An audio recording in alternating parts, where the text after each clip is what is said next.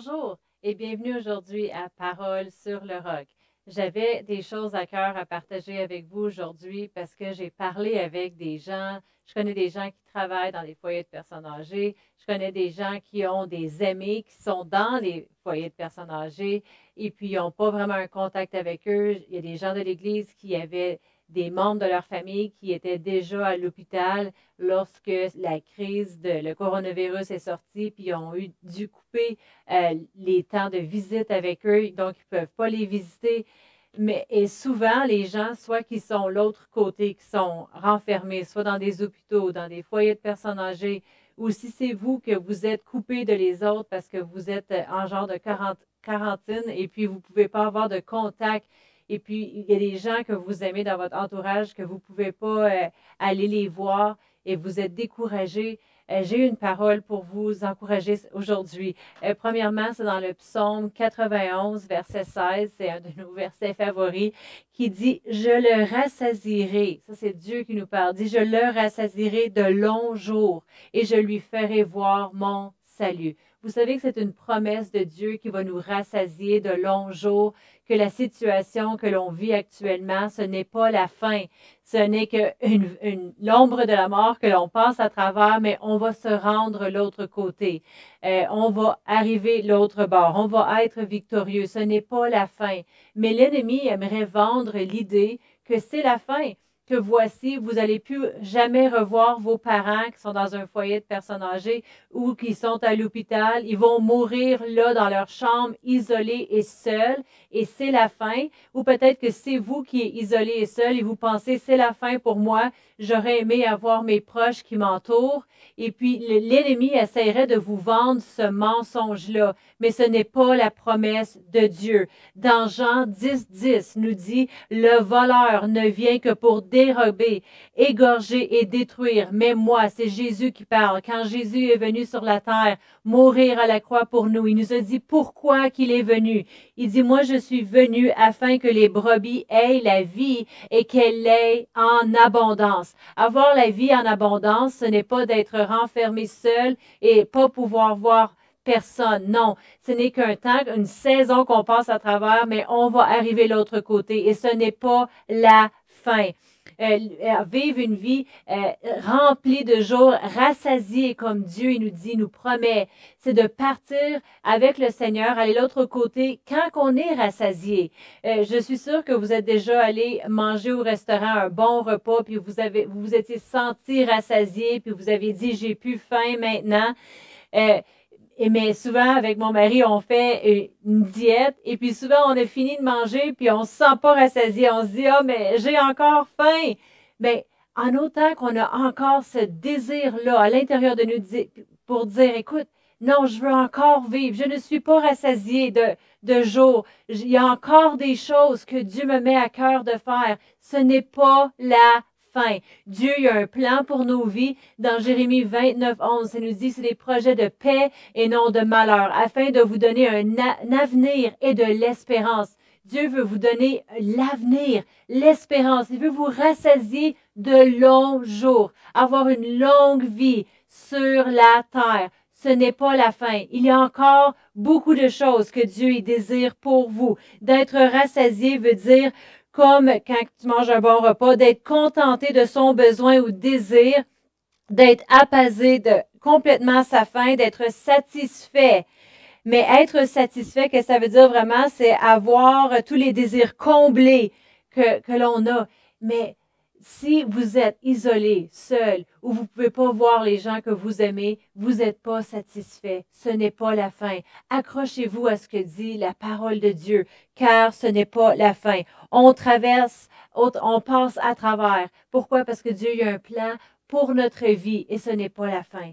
Euh, il y a une histoire dans le livre des Actes où que l'apôtre Paul y était en bateau avec euh, des gens et il devait traverser pour aller faire qu'est-ce que Dieu lui demandait de faire. C'est dans Actes 27 et au verset 24. C'est euh, Paul qui parle, il dit, il m'a dit, Paul, ne crains point il faut, parce que qu'est-ce qui est arrivé, c'est qu'ils étaient en bateau et puis là, ils ont eu naufrage et puis leur bateau, il était pour s'écrouler et puis qu'est-ce qui serait pour arriver? Là, tout le monde était craintif. Mais Paul, c'est du verset 24, Et m'a dit Paul, ne crains point. Il faut que tu comparaisses devant César. Et voici, Dieu t'a donné tous ceux qui naviguent avec toi. En d'autres mots, Dieu dit, c'est pas la fin.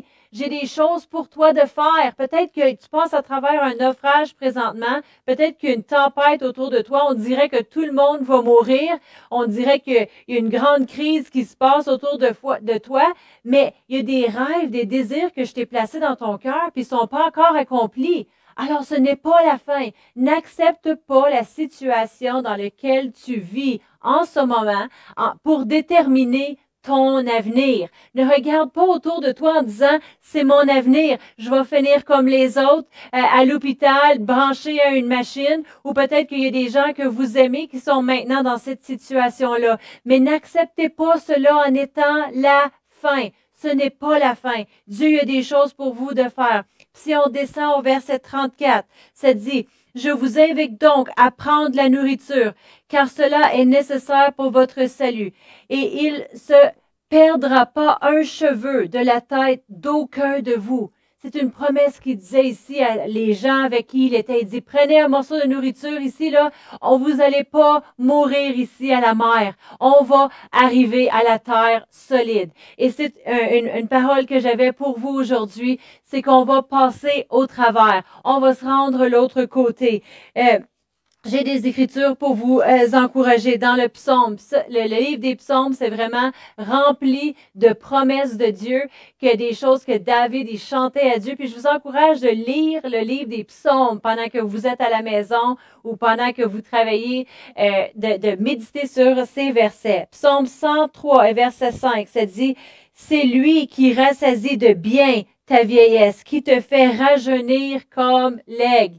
Les gens, ils vont dire, oui, mais ce virus, il s'attaque aux personnes âgées et puis il s'attaque d'une façon qu'ils peuvent en mourir, mais Dieu, il me fait rajeunir comme l'aigle. Alors, on va pas âger, on va rajeunir. Amen. Dans le psaume 92 euh, et verset 14. Ça dit, ils portent encore des fruits dans la vieillesse. Ils sont pleins de sève et verdoyants. On porte encore des fruits, peu importe l'âge que nous avons. Amen.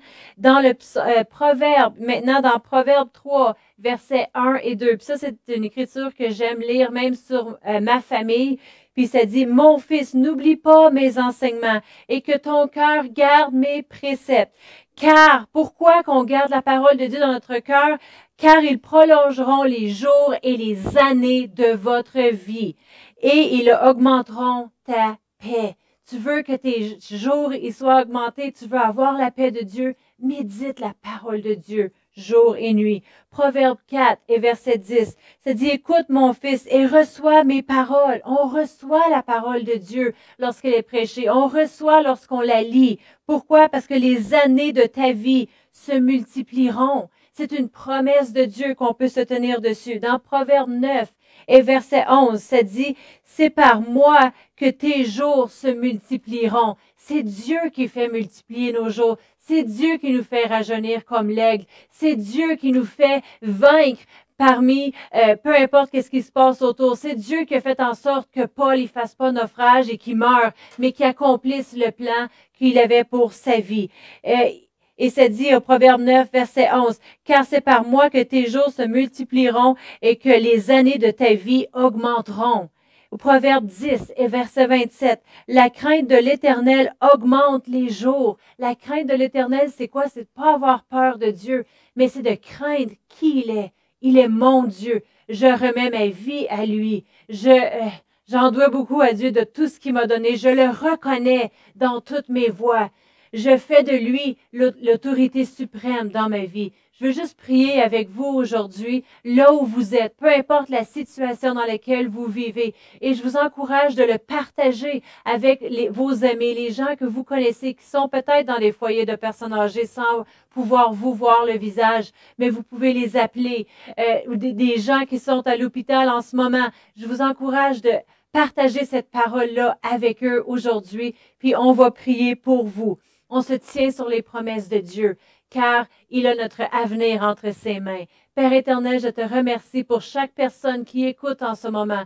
Merci que l'entrée de ta parole, Seigneur, euh, nous vivifie, nous, nous, nous réanime, Seigneur. Et je te remercie que tu nous fais rajeunir comme l'aigle. Je te remercie que tu nous rassasies de longs jours et tu augmentes notre paix. Oui, Seigneur, on te place en premier dans notre vie. On veut entrer ta parole à chaque jour dans notre vie et, te mettre en priorité. Et merci, Seigneur, pour tout ce que tu fais pour nous, pour notre famille et tous les gens que l'on aime autour, dans le nom de Jésus. Amen. Bonne journée.